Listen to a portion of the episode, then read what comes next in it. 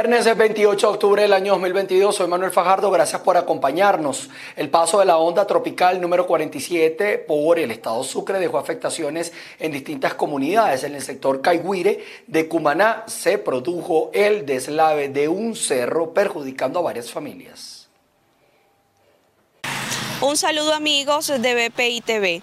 Las lluvias han causado estragos en el estado Sucre con más de 3.800 personas afectadas. Las últimas precipitaciones registradas perjudicaron a más de 20 familias en el sector de Caiguire, donde el cerro que bordea esta comunidad cedió y anegó la vía principal de esta zona. Además, el agua inundó a numerosas viviendas parte del agua se metió, gracias a Dios no se metió tanto para allá, para la, para la, para la casa como tal, porque este, colocamos madera, colocamos partes ahí para que no pudieran entrar para las casas, así como en esta casa, también en otras casas más también.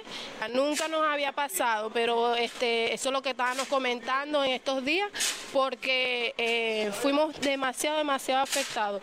Eh, nunca se había visto esto, mira dónde llegó el nivel nivel de la tierra, que me quedé sorprendida porque tapó una alcantarilla que es demasiado alta y nos quedamos sorprendidos por eso, pues por el nivel de tierra que bajó en, de los cerros. Producto de las lluvias se nos vino el cerro, la mata, que gracias a Dios agarró hacia allá, pero todo esto aquí estaba tapado. Y los mismos vecinos son los que nos han ayudado a cortar, como ya ven, a desprender un poco la mata porque no hemos tenido ayuda de ellos vinieron y vieron, tomaron fotos y eso, pero en realidad no han venido a prestarnos el apoyo. El Estado no ha venido. ¿Cómo se vivieron esas horas ayer de, la Terrible, terrible porque esto era agua hasta aquí, como ven que todo está mojado, allá casi que monta también piedras, eso era fatal. Los niños llorando oscuro, todo está oscuro porque no tenemos alumbrado. Aunque la alcaldía del municipio Sucre envió la maquinaria necesaria para remover los sedimentos de esta zona, los ciudadanos aseguraron que no se adentraron al sector donde el riesgo y las consecuencias son mayores. Este es el aporte informativo que podemos hacer a esta hora desde el estado Sucre. Reporto para ustedes, Andrea Fabiani. Un no gubernamental Provea denunció 34 años de impunidad luego de la masacre del Amparo, hecho en el que fallecieron 14 pescadores durante una presunta ejecución extrajudicial en 1988. Sí, gracias por el contacto. Al cumplirse 34 años de la llamada masacre del Amparo, la Organización en Prodefensa de los Derechos Humanos Provea denuncia este viernes la impunidad en torno al caso. Vamos a escuchar a continuación palabras de Rafael Uzcategui, coordinador de Provea. Hola, buenos días. Sí, después de más de tres décadas de impunidad y con todos los anuncios que han hecho las autoridades actuales acerca de la supuesta voluntad que existe para sancionar estas violaciones emblemáticas de derechos humanos en el pasado, la, la verdad es que esta situación continúa sin eh, poderse esclarecer ni poderse sancionar a los responsables materiales e intelectuales. Hoy estamos con los sobrevivientes, con Walmer Pinilla y José Augusto Arias en Caracas, exigiendo que las trabas burocráticas, que las trabas administrativas que impiden que continúe el proceso judicial en esta materia puedan agilizarse para que en algún momento eh, pueda, pueda haber más expectativas de la obtención de justicia. Entonces, solidarizarse con la, con la impunidad en la masacre del Amparo es seguir exigiendo que el sistema de administración de justicia dé respuesta efectiva a los ciudadanos. Esto fue una situación que ocurrió hace más de 30 años, pero por supuesto los ciudadanos que hoy, en este momento, han sufrido delitos o violaciones de derechos humanos no, tienen que, no deberían esperar tanto tiempo para que la justicia pueda esclarecer sus situaciones. Así que hoy también nos acompañan comités de familiares de víctimas de, los operativos de liberación del pueblo, de ejecuciones extrajudiciales, porque es una misma lucha.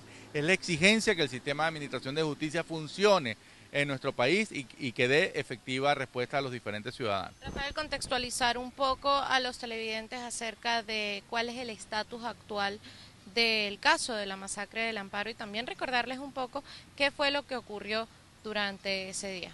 Sí, bueno, hubo una, una decisión para que eh, esta situación que ocurrió el 29 de octubre de 1988, en el cual 14 pescadores en el estado Apure fueron asesinados y fueron presentados ante la opinión pública como miembros de un grupo subversivo. Sin embargo, dos personas sobrevivieron de esa emboscada y lograron contar lo que finalmente se conoció como la verdad y que fue llevada ante instancias internacionales. Es decir, que fueron víctimas de algo que hoy conocemos como falsos positivos, el intento de eh, involucrar a ciudadanos comunes en actividades ilegales y presentar resultados ante la opinión pública de estos grupos que controlaban la territorialidad fronteriza en nuestro país y que, eh, digamos, querían seguir manteniendo pues esa situación. Así que este fue el primer caso que se llevó a instancias internacionales de Venezuela. La Corte Interamericana de Derechos Humanos sentenció a favor de las víctimas y en contra del Estado venezolano y eso también nos recordó la importancia de estos organismos internacionales de protección. Entonces allí se ordenaron dos cosas y solamente se ha cumplido eh, una pequeña parte, que es la indemnización material contra los familiares y sobrevivientes y todavía queda desde ese momento el inicio de un juicio para los responsables materiales e intelectuales. Hay que recordar que no solamente hay eh, personas que han sido señaladas insistentemente por las actuales autoridades, como el comisario Henry López Cisco, sino que también eh, Ramón Rodríguez Chacín se encuentra vinculado a esta situación y nosotros creemos que precisamente esa, esa responsabilidad la que ha impedido que efectivamente haya una real solución, una satisfacción en esta situación. Así que, a pesar de que existe una orden aceptada por el Estado venezolano de iniciar un proceso judicial en instancias civiles, esto todavía no se ha realizado. Hoy se ha anunciado eh, desde hace algunos meses que el expediente de este caso está en la sala penal y debe ser transferido a otra instancia. Y, esta, y este, este simple trámite administrativo no se ha cumplido y es lo que ha impedido que este eh, proceso judicial pueda continuar realizándose. Así que esto significa presión. Muchas gracias. Palabras de Rafael Uzcategui, coordinador de la Organización de Derechos Humanos Provea, acerca de los 34 años que se cumplen este 29 de octubre de la masacre del Amparo aquí en Venezuela. Desde Caracas, Venezuela, Irene Mejías. El Sindicato Nacional de Trabajadores de la Prensa en el Estado Guárico aseguró que en lo que va del año se han cerrado 79 emisoras de radio en Venezuela, entre ellas 12 que corresponden a los estados llaneros del país. El Sindicato Nacional de Trabajadores de la Prensa aseguró que en lo que va de año han cerrado al menos 79 emisoras de radio en Venezuela. Estas cifras las obtuvimos a través de un taller sobre libertad de expresión desarrollado en San Juan de los Morros, capital del estado Guárico, por parte de la Fundación Defensora de los Derechos Humanos, Fundiuyan. Se registraron entre enero y octubre al menos 79 emisoras que ha cerrado el Estado y si hablamos de la región llanera, estados como Cojedes, donde han cerrado seis emisoras, dos en Portuguesa, dos en Barinas y en nuestro estado Guárico se han cerrado dos emisoras a mediados de año. Eh, estamos hablando de 12 emisoras solo en la región de los Llanos. La improvisación de la dirigencia, de la dirigencia política sin formación, eh, sobre todo especializada en este tema democrático y con los valores de la libertad de expresión, hace entender que no tienen las herramientas cuando está en el ejercicio de la función, cuando está en el ejercicio del poder, eh, busca de alguna manera bajo su desconocimiento este control de la información.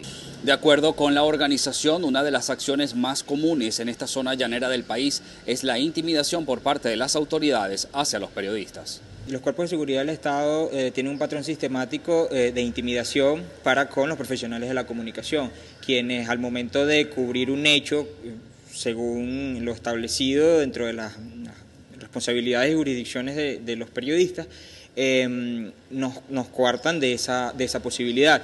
En este taller también se habló sobre la importancia de revisar el acceso a la información que los periodistas tienen con las fuentes oficiales. Igualmente los servicios públicos como la luz y el CanTV que constantemente son deficientes y afectan el trabajo periodístico. En Guárico, Venezuela, Jorge González.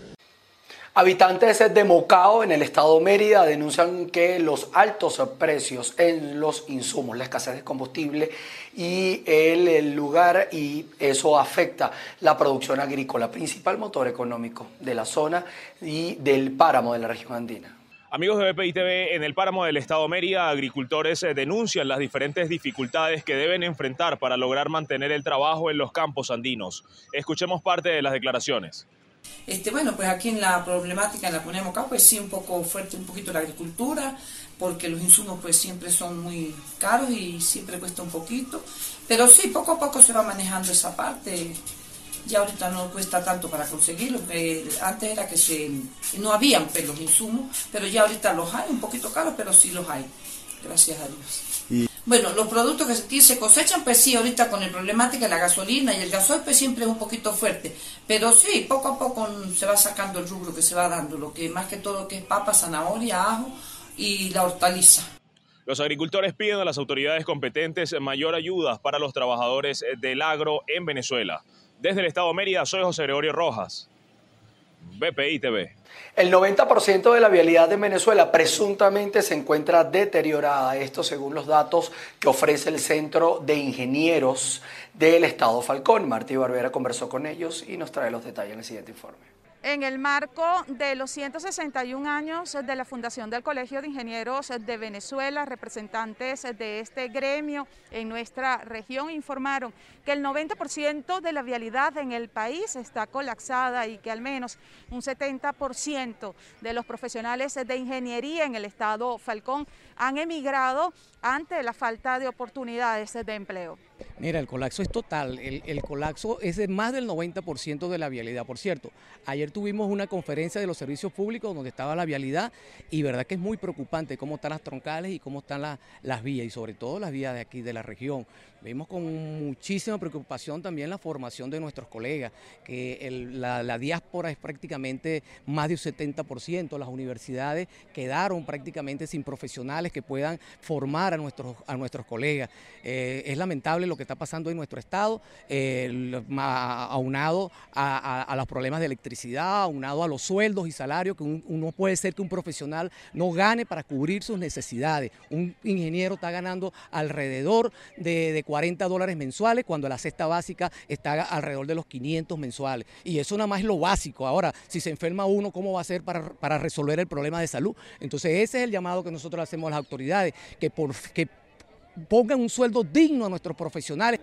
Ser ingeniero en estos momentos eh, nos lleva a reingeniarnos, como nos dice nuestra carrera.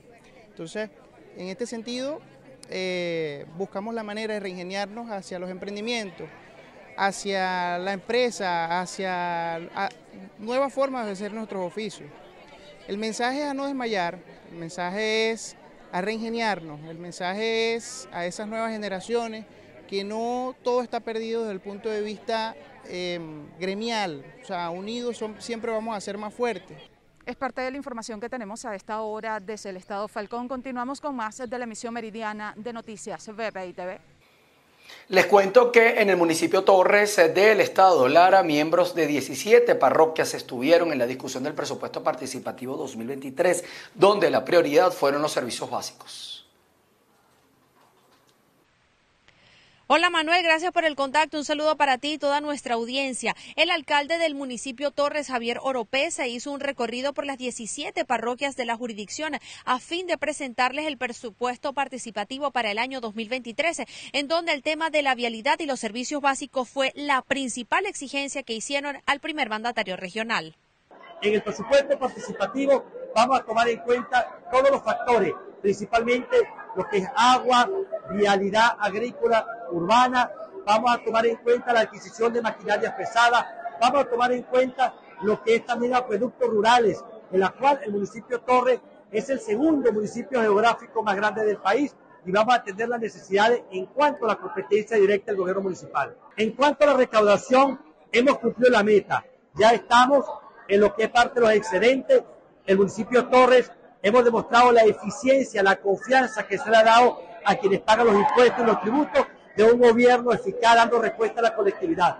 Hemos cumplido la meta y estamos ahora en el trabajo de los excedentes. El burgomaestre también detalló que todo lo que está siendo recaudado por la Oficina de Hacienda será destinado para la realización de obras públicas del municipio, destacando sobre todo la vialidad y se comprometió a mejorar el sistema de agua que está afectado desde hace muchísimos años por el problema que hay en los que dichas, recordando además que ya se encuentran realizando todas las reuniones con el Ejecutivo Nacional para que ayude con los recursos de esta obra de gran envergadura.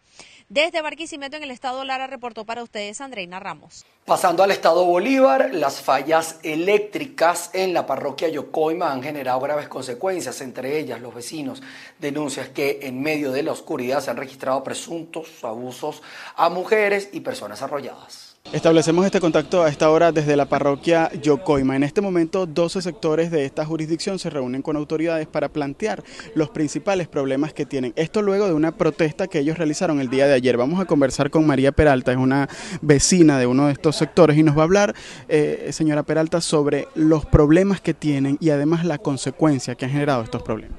Buenos días. Eh, la cuestión está en que sí, tenemos la problemática de que la vía Upata, vía Upata, kilómetro 8, que este es parroquia Yocome específicamente, aquí tenemos la, problemática del alumbrado.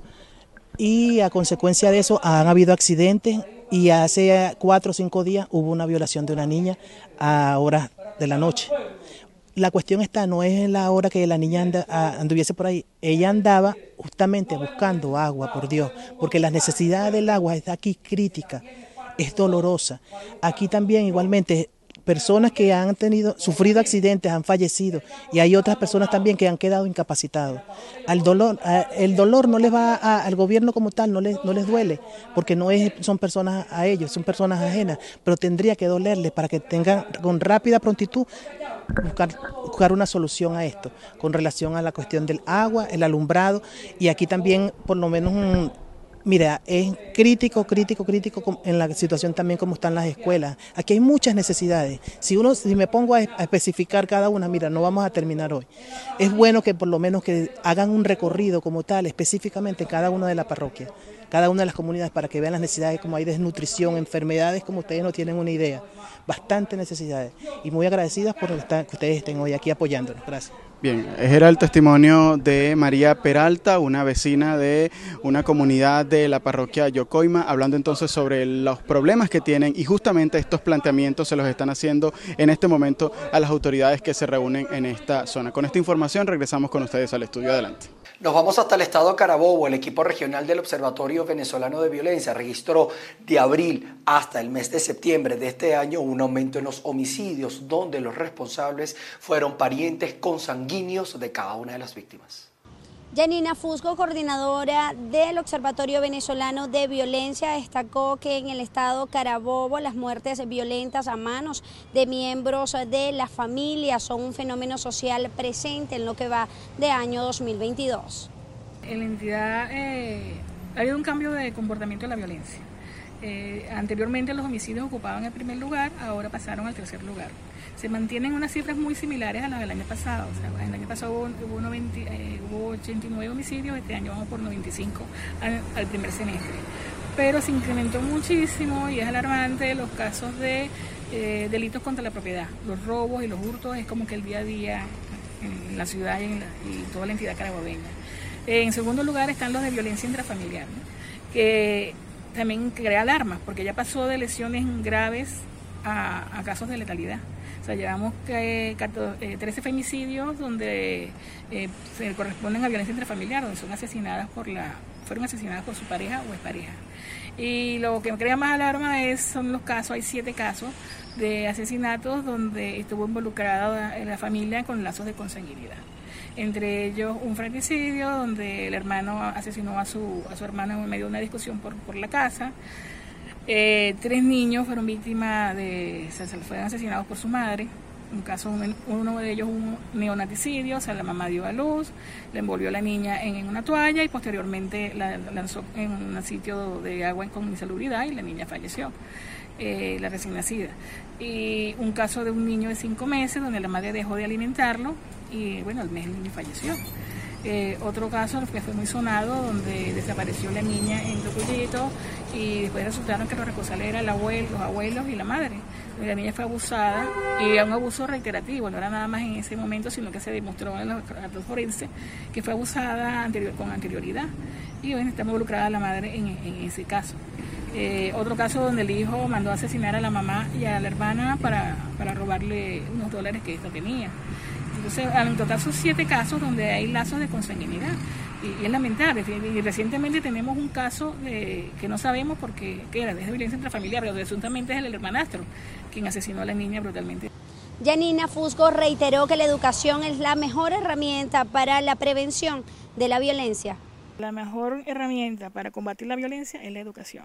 Entonces hay que abocarse a las escuelas, a las instituciones educativas, el estado en que están las instituciones educativas. Eso no es solamente la infraestructura, eh, es, toda la, institución educativa como tal, los maestros, la situación. Hay que lograr que los niños vuelvan a las escuelas, que mantengan, que la educación retorne al país como debe ser.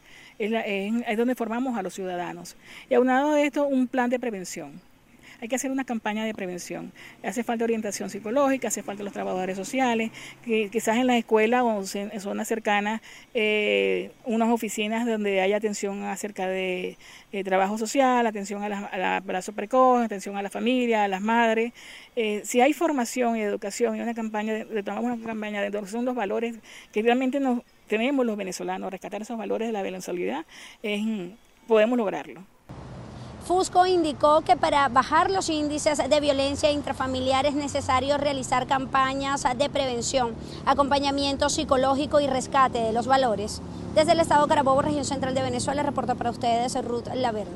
Desde ya se encuentran desplegados todos los voluntarios que están trabajando en eh, los eh, trabajos, están realizando los trabajos de instalación de tarimas, torres, luces y el tobogán por donde desciende la santa reliquia de la imagen de la Virgen de Chiquinquirá, quien cumplirá 313 años de su aparición y 80 de su coronación canónica.